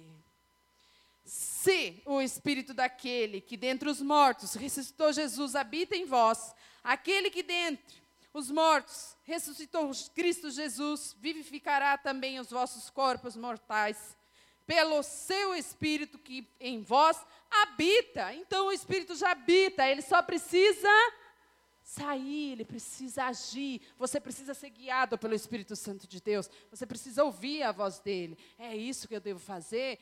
As pessoas vão dizer, nossa, mas está tá doido. Não é, é assim mesmo. Eu preciso falar com Deus antes. Eu preciso ver se Ele quer que eu faça isso mesmo. Eu preciso que entender se é verdade, se não é. Eu preciso ver se aquela pessoa falou uma coisa para mim, para me atacar. Ei, para trás de mim, Satanás, você não tem poder sobre a minha vida. Você não consegue atingir a minha alma. Eu preciso me proteger. Mas é através do Espírito Santo de Deus. De maneiras que, irmãos, somos devedores não à carne, para os que vivem segundo a carne. Pois, se viver de segundo a carne, morrereis. Quem vive segundo a carne, morre no pecado, volta. A pessoa não consegue sair. E você precisa viver. Porque todos os que estão, os que são guiados pelo Espírito de Deus, são são o que os que são guiados pelo Espírito? Filhos de Deus, pois não recebestes o espírito de escravidão, para outra vez estardes em temor, mas recebestes o espírito de adoção, pelo qual clamamos, Abba, Pai. O, meu, o mesmo Espírito testifica com o nosso Espírito que somos filhos de Deus. Se nós somos filhos de Deus, logo somos também herdeiros herdeiros de Deus e cordeiros de Deus. Se é certo que com ele padecemos, para que também com ele sejamos glorificados. Estou certo de que as aflições deste tempo presente não se podem comparar com a glória que em nós há de ser revelada. Então eu preciso me arrepender, eu preciso me submeter, eu preciso depender, eu preciso ativar a minha fé dentro de mim, para que o Espírito Santo de Deus possa agir, para que o Espírito Santo de Deus possa tomar conta da minha vida. E a submissão é como? É oração. Você precisa orar. Obediência a Ele, Ele vai te guiar. Não são as pessoas que estão ao teu redor. Não é o que está do seu lado que vai falar que está certo ou que está errado. É Ele que vai ouvir a sua voz. E Ele ouve. Inúmeros testemunhos eu poderia contar aqui para vocês sobre o ouvir, sobre Deus agir, sobre eu falar com Ele, sobre eu pedir e falar: Senhor, me socorre. E mesmo antes você vai dizer não, mas ele só te ouviu porque agora você está né, alinhada. Antes, eu até contei para os pastores, quando meu filho foi nascer, há 15 anos atrás, ele não tinha enxoval, ele não tinha berço, ele não tinha nada. E eu não tinha entendimento. E eu me ajoelhei e eu falei assim: Deus, meu filho vai nascer e ele não tem roupa. Por favor, me ajuda. E eu me lembro que eu saí duas quadras e encontrei um bolo de dinheiro. Chegando no, no, no postinho de saúde, Deus falou para mim: esse é o dinheiro para você comprar o enxoval do teu filho. Ele ouve. É só você falar de coração, com pureza, com verdade, para que ele possa agir dentro de você. E o que, que é esses frutos do Espírito? Em Gálatas 5, 22, fala que depois que nós estamos andando no Espírito, e muitas vezes você vai ver, perceber pessoas que você olha e fala, não é, isso aí não está no Espírito Santo de Deus, não. Por quê? Porque ela não apresenta fruto. Então, o que, que a religião faz lá fora? Você olha para pessoas que estão há 50 anos sendo escravos de uma religião e o comportamento delas não dá fruto. E você olha e fala, mas como assim? O Espírito Santo não está agindo dentro daquela pessoa. Existem igrejas que sequer falam sobre o agir do Espírito Santo de Deus. Tem igreja que ela anula o poder do Espírito Santo de Deus sobre a vida das pessoas. E aí o que acontece? Você olha para pessoas e muitas pessoas feridas dentro da igreja, que foram feridas em igrejas, né? Em lugares como eu fui ferida. E hoje a, a minha maior, eu digo assim, no meu ministério é trazer pessoas que foram feridas em igrejas. Hoje eu lido com pessoas que vão à minha casa e falam, Maeli, eu era dessa igreja e aconteceu isso isso comigo. Antes de vir para cá, uma menina, eu recebi essa moça e me ligaram falando, Maeli, recebe essa moça em casa para orar por ela. Me ligaram falando que ela estava cometendo, tentando um suicídio e eu tive que interceder. E logo em seguida eu trouxe essa menina para casa, consegui convencer, só que ela não queria vir. Ela falou, ah, não, não vou. E eu falei, ai, ai, ai, você, Satanás, você é um derrotado, você não consegue, e ela vai vir. E eu comecei a interceder, e rajada naquele quarto, e pulo, e vem, vem, e orando. Eu falei, sai, sai dela. E eu não estava com ela, ela estava lá na casa dela. Sai, sai da mente dela. E ela chegou. Eu falei para o meu esposo, vamos receber. E recebemos ela, e ela chegou, e ela entrou assim. Meu Deus, e sentou. Oi, tudo bom? E aí, vamos conversar? E fui conversando. Mas aquela menina dava para ver a alma dela, ela perdida. Começamos a conversar e conversar, e eu não queria tocar já no assunto, mas eu perguntei: Você já foi a uma igreja? E ali ela me disse: Sim, eu era evangelista. Várias vidas foram salvas. Eu gostava de pregar, e eu gostava de fazer, e eu gostava de estar lá, e eu servia até tarde. Eu falei: Meu Deus, e agora? Mas agora, né, agora não posso ir. Até tentei ir nesses dias numa igreja, e ela contou que disse que ela foi na igreja. Como eu estou vestida de homem, né? O pastor ele não viu que eu era, é, né? E aí ele pregou, é, você é bênção sobre a sua vida. Aí no outro dia ele viu, porque eu falei, ó, eu não, eu me visto como homem, mas eu sou mulher. E ele começou a falar que eu tinha que arrancar o que eu tinha dentro de, ó, chegou a tua hora, você tem que arrancar o que está aí dentro de você. E ela contando, e eu falei, meu Deus do céu. E agora? Eu não gosto de igreja também, não gosto de crente, falei para ela, né? Falei, não gosto porque religião é complicado. Como que eu ia interceder para aquela vida voltar para Jesus? Eu precisava que ela voltasse. E aí, dei um toque, meu esposo sempre ali, amor, vai lá no mercado, foi contra o menino, comprar uma carne, vai lá, fiquei com ela, começamos a orar. Estratégia sempre, amor. Aí ela ficou ali quietinha. Daí ela falou assim: Ah, eu estava com medo de mim, de vir aqui. Ah, vocês não falaram nada da minha roupa? Vocês não acharam nada estranho? Linda aquela moça. Eu falei: Capaz, eu não estou olhando para a tua roupa, não estou olhando para você. Eu estou olhando para a sua alma. Não me interessa a cor, o que você veste, o que está acontecendo com você. Ele é mesmo? Eu falei, não. E ali nós continuamos conversando, e o Espírito Santo foi tomando. Essa menina, a depressão dela é tão grande que ela faz acompanhamento com psicólogo, psiquiatra, assistente social, vai na casa dela. E ela tenta, é, ela tenta se matar toda hora. E aí, ela estava num grupo, que existem grupos de suicídios. E ela me mostrou que o cara ensinando que tipo de remédio tinha que tomar para se matar, para não sangrar. E ela me mostrou aquilo, eu falei, ai, ai, ai, e caiu dentro da minha casa. Satanás não tem mais autoridade nenhuma. E aí, comecei a falar, meu Deus, mas eu preciso que ela volte para Jesus e aceite hoje. E ela tá, né? E ela me contou que diz que é, ela servia bastante na igreja e ela foi bastante magoada, a casa, a família dela, uma desestrutura, o pai tomado, é o Satanás em pessoa, enfim. É difícil, é a verdade. E aquela menina apanhando muito, vivendo muito, e diz que quando ela ia para a igreja, o pai falava assim: Você vai para a igreja? Não, você vai para. E falava, né? Sempre foi contra. E aí ela acabou não indo mais para a igreja, tendo recaídas, foi para bebida, álcool e tal, e aí ela decidiu que não queria mais ser menina, que ia ser homem, e acabou. Aí as pessoas falaram que não era mais para ela botar os pés dentro da igreja, e como ela era líder de jovem, falaram para ela assim que é, é, para os jovens não vão atrás dela, porque senão ela vai levar vocês. Ninguém olha mais na cara dela. E ela falou algo para mim que chamou assim. Ela falou assim: Mas eu servia tanto naquela igreja, eu gostava tanto daquele pastor, e eu fui falar com ele. Só que eu achei que ele ia falar: Filha, volte. E ele não falou. Ele falou para me afastar.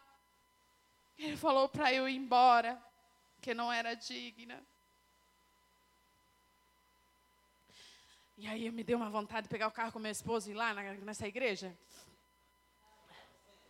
Eu senti um desejo de congregar assim, de ir lá e sai Satanás dentro de você. Porque não é possível. A pessoa não está agindo no Espírito. A pessoa não está, ela não conhece. E a palavra de Deus fala sobre amar ao próximo. Essa pessoa não ama, nem a ele mesmo. E aí continuamos conversando, logo em seguida ela falou assim, ah, é, eu vou mudar o, o, meu sexo, né? Vou agora. Eu falei, ah, tá bom. E eu falei, não, tá, tá bom. E eu interessada na alma, porque era o que me importava ali no momento. E fomos falando, ela falou assim, eu falei assim, você não entende que nem você gosta mais daquela moça? Nem você.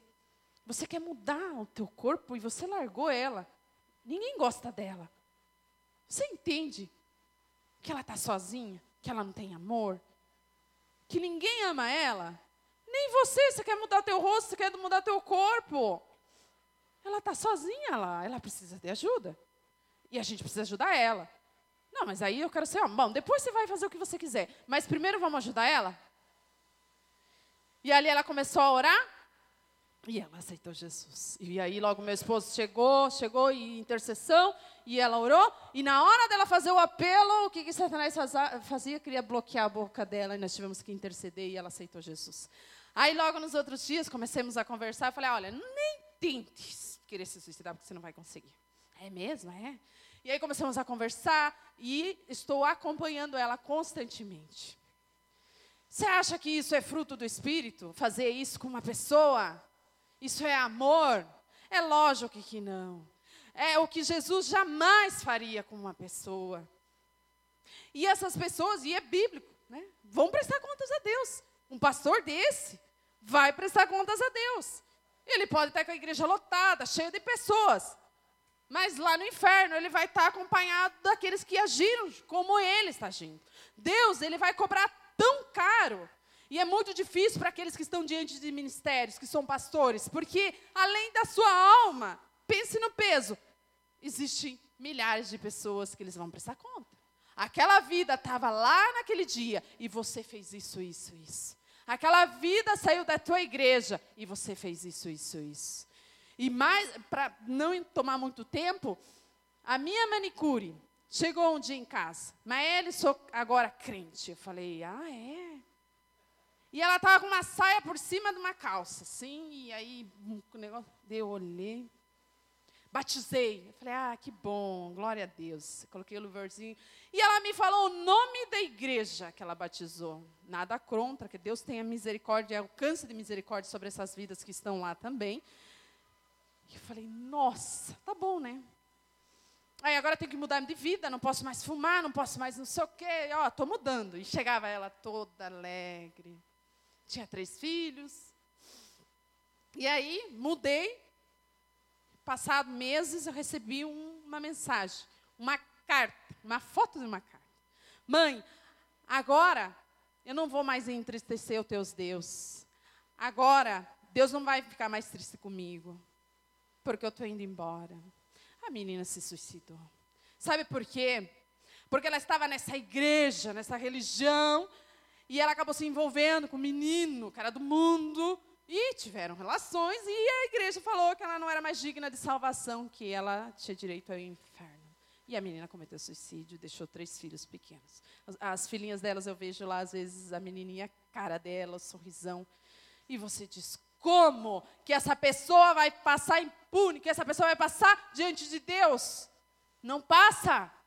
Vai prestar conta. E não é só o sangue dela, é dos filhos que ela deixou, que, ela, que a, a família agora cuida, que as pessoas cuidam, porque a pessoa julga. Você nunca deve julgar uma pessoa.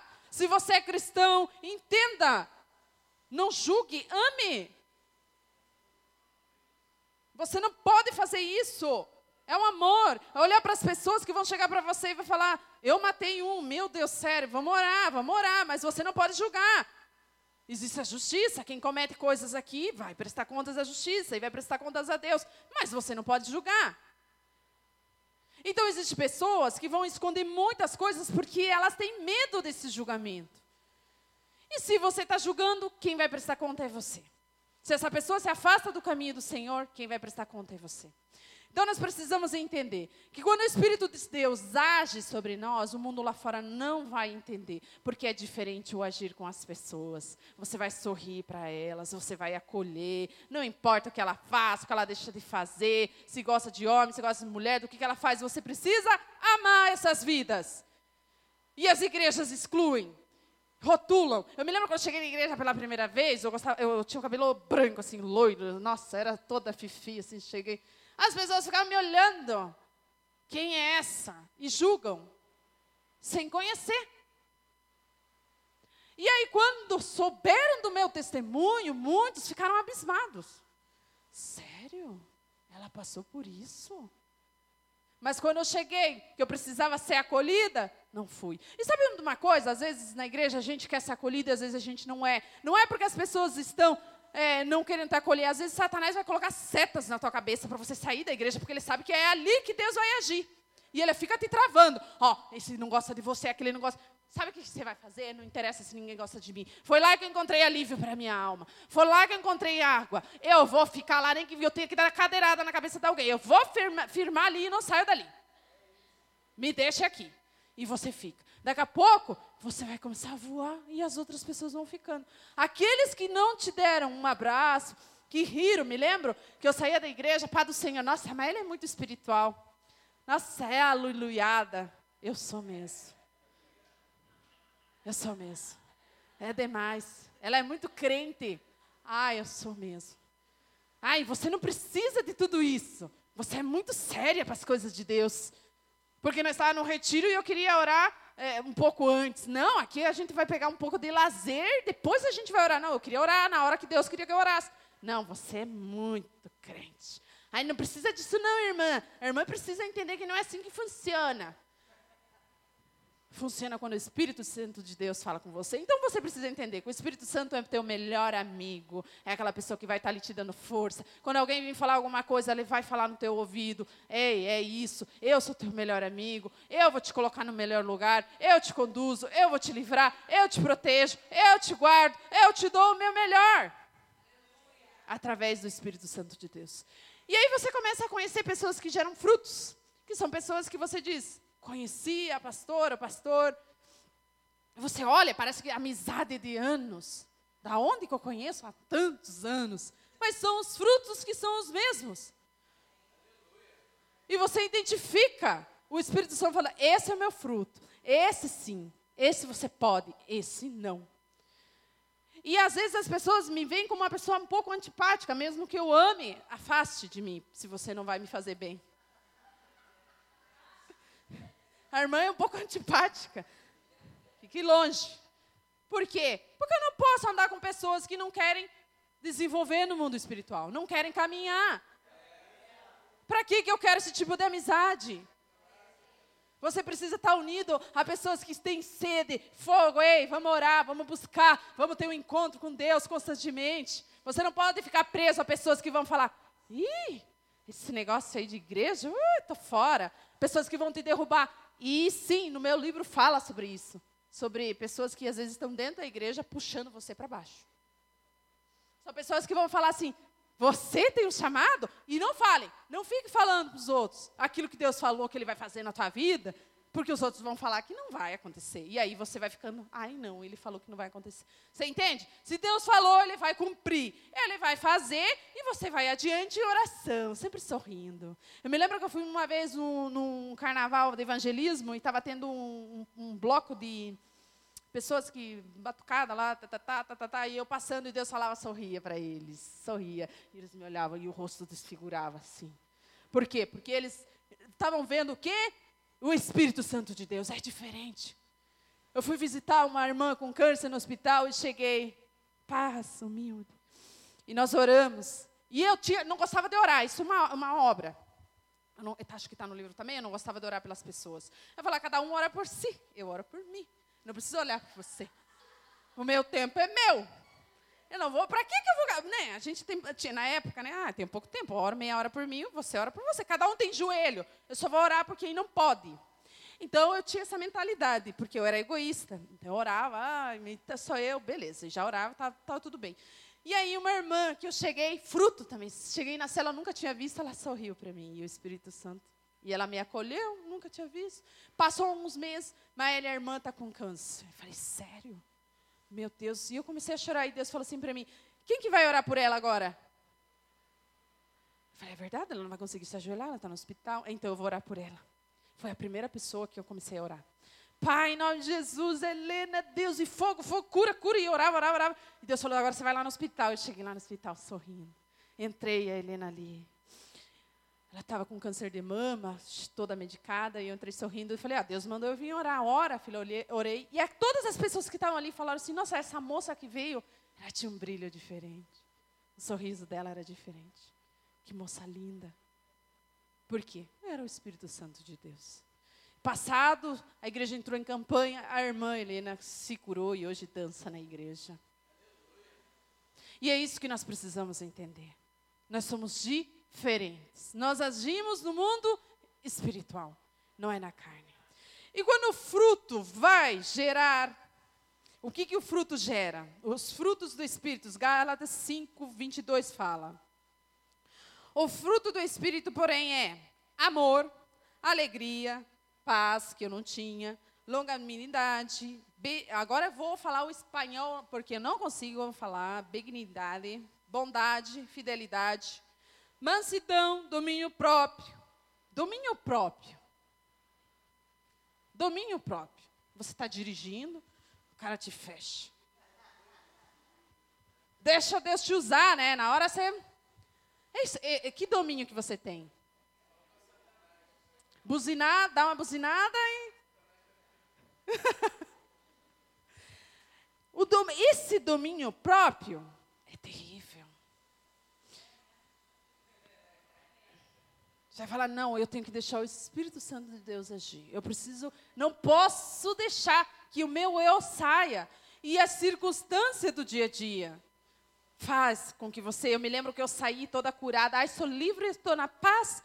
Ui, agora não me estresso com nada. Entrei numa panificadora, um cara fez uma coisa obscena para mim. Ai, eu virei na hora, mas. O que é que é? Vem aqui. E fui embora. Aí passei a ponta e Deus falou: É o espírito, o domínio próprio que está aí?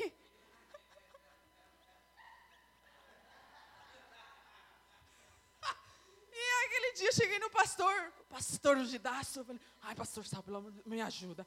Eu não sei o que eu faço, porque eu, eu ia descer ele do carro e ia dar nele, ia mesmo. Daí ele riu, ele falou: é com o tempo que o Espírito Santo vai agir. E você vai se retendo. E aí você vai conseguir contornar essas situações. Hoje, quando eu saio para caminhar, as, acontecem situações que você fala: Meu Deus, se eu tivesse uma pistola aqui.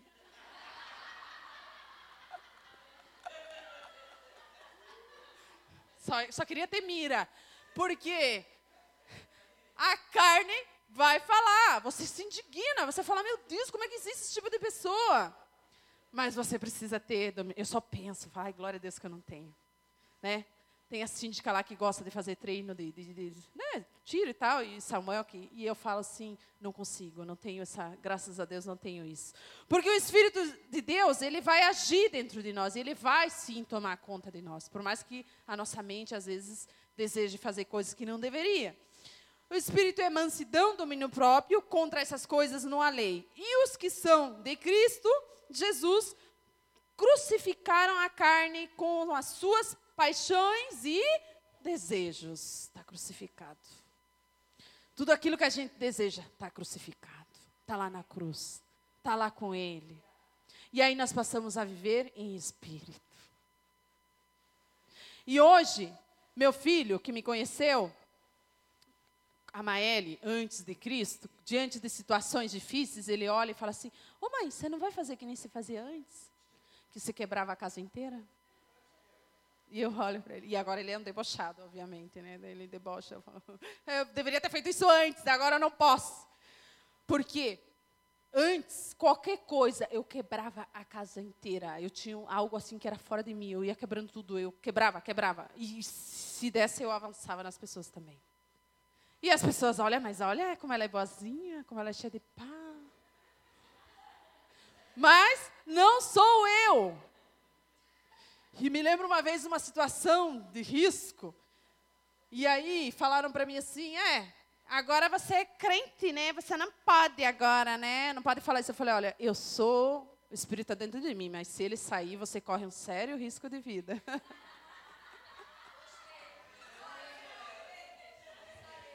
você está em perigo. Se vivemos no Espírito, andemos também no Espírito.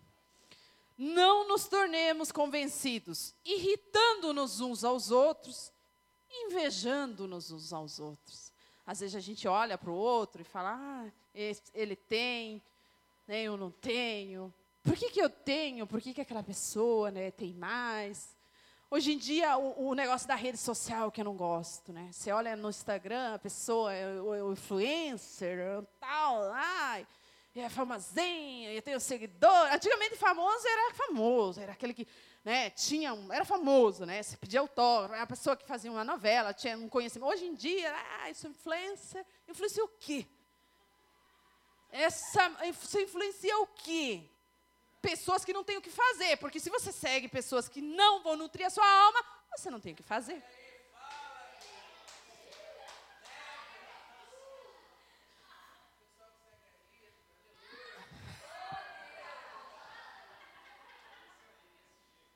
Isso é sério, queridos.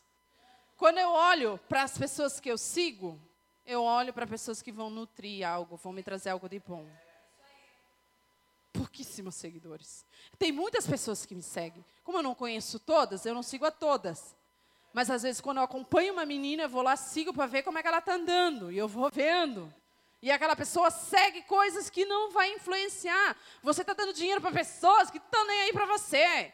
Aí pega lá, ai, vou doar uma cesta básica, vou doar não sei o quê, olha, eu estou sendo. Não, queridos, pare. Seja seguidor de Jesus.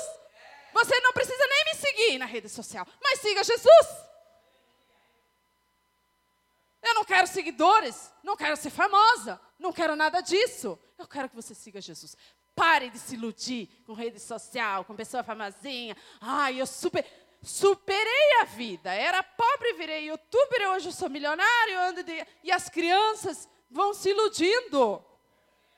E vão não focando naquilo que elas deveriam ser, aqui, o propósito que Deus tem para a sua vida. Você está cuidando do youtuber, do famoso, da pessoa lá, e você não está cuidando de você. O que, que eu nasci para ser? Quem eu vou ser? Eu, eu sou assim, eu sou famosa para mim mesmo, para Jesus, não preciso de ninguém. É, eu sou dele. É lá na glória que eu vou ser, é não aqui na terra. Então você se influencia, passa seu tempo perdendo tempo, olhando pessoas que não têm o que fazer, que vão tomar teu tempo, uma, duas, três, quatro horas ali olhando coisas, informações que você deveria estar falando.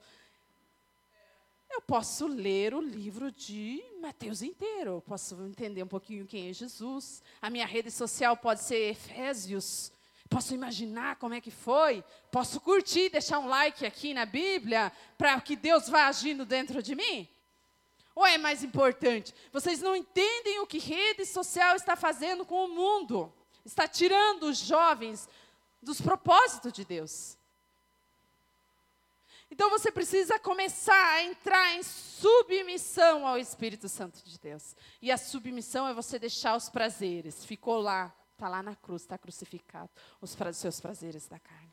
Agora você precisa, o que, que Deus quer de mim? E não é pesado, e não é difícil. Ele quer que você olhe para Ele, Ele quer que você se relacione, que você converse, que vocês tenham tempo juntos. Eu vou acordar e eu vou ir ficar lá com Ele. Eu posso estar de mal com o mundo, mas com Ele eu não estou, porque Ele está me ouvindo, Ele está me guiando. Então as bênçãos estão aqui, e elas não vêm porque eu simplesmente estou aqui olhando a vida do outro, cuidando, né? A inveja, ah, queria tanto ter isso, mas se você não vai em direção àquilo que Deus preparou para você. E tem isso uma coisa, nós somos uma vida, não vai vir outra pessoa. Deus te levantou para ser algo, para você ser não é para você querer ser aquilo que o outro é. Você não vai conseguir. Nós temos igrejas e pessoas ocupando cargos que não deveriam. São pessoas que estão no lugar errado. Eu quero estar tá aqui, eu quero estar tá aqui, esse é meu chamado. Ei, nós precisamos entender que quando a submissão vier a Deus, me organizei, estou aqui, e agora? O que, que Deus quer? Ele vai fazer isso aqui, Ele vai te falar, você é isso. E eu me lembro que eu tinha muita dificuldade, que falavam, você foi chamada para ser pastora? Eu falava, não, pastora, não, porque Deus não falou para mim. E eu fui lá no Jocum, em Curitiba, estávamos lá no Jocum e no seminário, assim, eu ali, e uma irmã do, da parte do seminário falou assim: o Espírito Santo que está dentro de você é gigante, você não enxerga, é muito grande. Eu vejo você como alguém que vai pregar o Evangelho. E eu fiquei olhando para ela, porque até então não queria, eu não queria pregar o Evangelho. Eu falava assim, eu já sofri, eu vou ficar na igreja, uma ovelhinha sendo abanada, as pessoas vão olhar, ai, olha a irmã lá que sofreu, uh, glória a Deus, a sofrida, siga em frente. Eu achava que era essa, né, agora terei refresco. E ali ela falou isso, eu saí, falei, meu Deus, sério? E fui. Eu falei, mas eu preciso de mais confirmação. Porque às vezes, né, a pessoa falou na empolgação, né, então a gente vai esperar. E eu fui para um congresso de fogo e estava a igreja lotada, e os anjos voando, e todo mundo lá, e, e tal. E eu falei, ah, é hoje que eu vou descobrir. E veio uma caravana dos Estados Unidos. E colocaram todos aqueles irmãos com os olhos fechados, em pé, um exército. E você tinha que ir até eles, e eles colocavam a mão e assim, e eles soltavam o que Deus mostrava. E eu falei, ah, é bom. Porque se for do Brasil, já pode me conhecer, né? Então, melhor eu vou lá no inglês. Aí cheguei do lado do irmão grandão, assim, parei, a tradutora aqui, olhei, e ele colocou a estatura, porque lógico, o irmão tinha acho que cinco metros, ele falou que eu era mediana. Né? a estatura mediana. E eu vejo a pregadora do Evangelho, e a tradutora fala, pregadora do Evangelho. É muito grande o Espírito Santo dentro de você. Você vai pregar o Evangelho para o mundo, para as nações. Amém. E fui embora. Falei, acho que é isso. É, acho que está dando, né? E eu fiquei sentada assim no meio do povo, e os irmãos tudo ungidos ali pregando. O irmão que faz isso aqui com a mão, a igreja cai. O irmão falou assim: Você está aí, pregadora do Evangelho, o Espírito Santo agora ele vai te tocar. E eu, puf, fui. Caí. Puf. As irmãs, gente que às vezes não entende isso, tem uma irmã que se pegou a bolsa e saiu do meu lado. Eu falei, é comigo.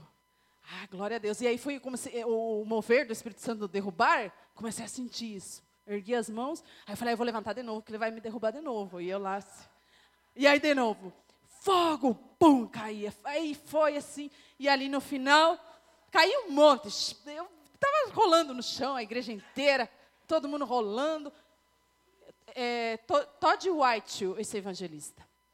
É, aí eu falei, ah, todo mundo desesperado para ir lá pegar um som do homem, né? Que aí você quer, ai, esse irmão tá cheio, eu quero pegar dele. Todo mundo indo, fila. E ele falava assim: vem até aqui à frente. Eu falei: eu não vou, né? Agora já recebi, eu sei que você é pregador. E eu tive um encontro com anjos. Vieram anjos, as minhas mãos foram erguidas. E eles falavam: você vai. E eu ia caminhando. E os anjos seguravam a minha mão e falavam: você vai até lá na frente para pegar aquilo que é seu. Vem por aqui, vai por aqui. Quando eu estava chegando no altar, uma irmã falou assim: Nossa, você está pálida, você não está bem. O que, que você tem? Vamos orar por você. Eu falei, tira a mão de mim, porque eu estou indo buscar o que Deus falou que vai me dar. Sai. E ela me olhou e eu fui indo.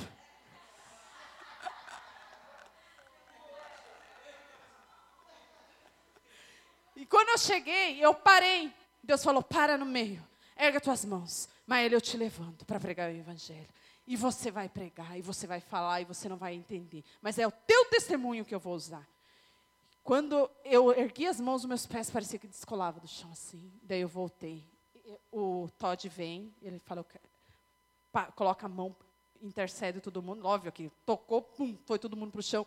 E ali Deus me ungiu como pregadora do Evangelho. Você vai pregar o Evangelho. E ali eu entendi qual era o meu chamado.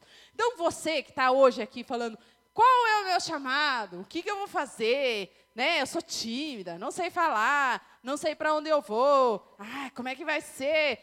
Pode começar a se alinhar, porque o Espírito Santo de Deus vai te mostrar grandes coisas. Ele vai começar a trazer à sua mente o que Ele quer que você faça, para onde você vai. Existem lugares, não queira falar, não, eu vou ir para tal lugar. Não, vá para lugar, peça, Senhor, eu quero ir para presídios. Eu quero lugar onde eu não vou ser visto, mas onde o Espírito Santo reina. Lugares onde pessoas têm fome, têm sede de Ti. Eu quero estar lá te buscando. E Deus vai mostrar para você hoje, para algumas pessoas aqui, qual é o chamado de vocês. Eu quero falar sobre submissão. Quando nós falamos temos que nos submeter ao Espírito Santo de Deus. O que é isso? É você ter tempo com Deus de oração, largar tudo que você está fazendo. Você não, não deixa de comer. Você come, você bebe água. Você faz isso. Não faz? Você imagina que a sua alma precisa se alimentar, comer para viver. E qual que é o alimento que vai deixar sua alma feliz, livre? a palavra e a oração. Então você, ah, não, vou comer. O mundo se preocupa com o físico. Ah, vou comer, vou engordar, vou malhar, vou ficar bombado, vou ficar magro, vou ficar. Nossa, uh, vamos lá. E a alma? Como está a sua alma? A alma você não está vendo ela.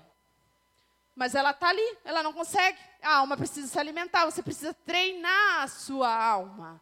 Como? Dando a ela o alimento fresco. Você não pode pegar a palavra de domingo e levar ela até o outro domingo. Você já pensou você comendo a maionese de um domingo até o outro domingo? O que, que acontece com você? Você come, você pega a cantinha de domingo lá e vai comendo ela a semana inteira e chega no outro domingo, tá uma delícia. Lógico que não. A palavra de Deus ela vai falar com você aqui hoje, amanhã você precisa levantar, orar, buscar, no outro dia também. Ah, mas eu não sei orar. E eu também, eu não sabia. Eu falei, ai, tem que aprender a orar. Como é que ora? O que, que eu falo? Como é que eu faço? Você não precisa chegar lá, uh, soberano, uh, vou entrar e adentrar. Como farei para estar aí? Não, ele é pai. Então, se você é filho, você pode se ajoelhar, você pode sentar, você pode se jogar no chão. Então, eu quero falar com você hoje. Deus, você está aqui, você me ouve? Ele ouve. Pai, eu quero te falar o que eu estou sentindo. Eu quero conhecer você. Você pode me mostrar as suas vontades, o que te agrada. Quais são os sacrifícios que você quer? O que, que eu tenho que deixar de fazer? Pai, fala comigo. E ele vai começar a falar.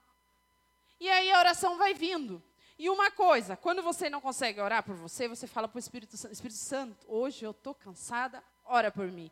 A sua boca abre e as palavras começam a sair, você começa a orar. E daqui a pouco vira um reteté e ah, já acabou o cansaço. E glória a Deus. E acabou, não estou mais cansado. É assim que o Espírito Santo de Deus vai fazer. A palavra de Deus diz em Mateus 11, 28, Vinde a mim todos os que estáis cansados e oprimidos, e eu vos aliviarei. Tomai sobre vós o meu jugo e repreendei de mim, que sou manso e humilde de coração, e encontrareis descanso para as vossas almas. Porque o meu jugo é suave e o meu fardo é. Ai, por que, que você está com fardo pesado aí nas costas, carregando culpa, medo, passado lá atrás. Ah, não, tá difícil. É leve. Ele levou. O seu passado restaurado é a sua cruz. Pegue a sua cruz e siga-me. Você não precisa pegar as suas dores, precisa pegar a restauração da sua vida para seguir Ele. E existem muitas vezes pessoas que falam assim: Mas por que ele fez isso comigo? Por que, que isso aconteceu comigo? Por que eu? Hã? Por que, que não o outro lá? Tinha uma raiva de famílias assim, felizinha, com, sabe, aquele, é, aquela família completa, comercial de margarina. Eu olhava e falava assim, por que, que eu não tenho? Por que, que você não me deu isso? Por que, que você não me deu um pai e uma mãe para eu sentar e comer? Por que você não me deu uma mãe para me dar colo, para me abraçar? Eu falava isso. Por que, que eu não tive um pai que me levasse para jogar bola, que me levasse para brincar com ele. Por quê? E às vezes a gente fala isso, né? Por que, que minha mãe foi tão ruim comigo? Algumas das probabilidades, se você pesquisar o passado da tua mãe, antepassado, passado, que ela não teve amor, não recebeu, apanhou, levou também, chicotada e por aí vai. Daí vai levando de geração em geração. Isso é algo que acontece. Mas eu quero que você entenda que tudo o que aconteceu com você existe algo que Deus quer fazer na sua vida. Ah, mas ele precisava ter feito tudo isso comigo, porque eu sei, eu sei que a mente fala, e o Espírito Santo está me revelando que tem gente que fala isso aqui dentro. Fala constantemente isso para Deus. Por que, que tinha que ser eu? Por que, que não pegou outra pessoa? Porque você é capaz de se levantar e porque Ele vai te colocar num lugar alto. João 9, 1, 3 diz: E passando Jesus viu um homem cego de nascença, e os seus discípulos lhe perguntaram, dizendo: Rabi, quem pecou? Estes ou seu, os seus pais para que nascesse cego? Jesus respondeu: Nem ele pecou, nem seus pais. Então a gente fala: Jesus, por que, que isso me aconteceu? Para que eu sofresse tudo isso. Jesus me explica por quê que eu sofri tudo isso. E Jesus responde: nem ele pecou, nem seus pais.